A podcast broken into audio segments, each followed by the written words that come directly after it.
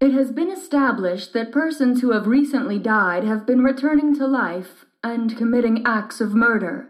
A widespread investigation of funeral homes, morgues, and hospitals has concluded that the unburied dead have been returning to life and seeking human victims.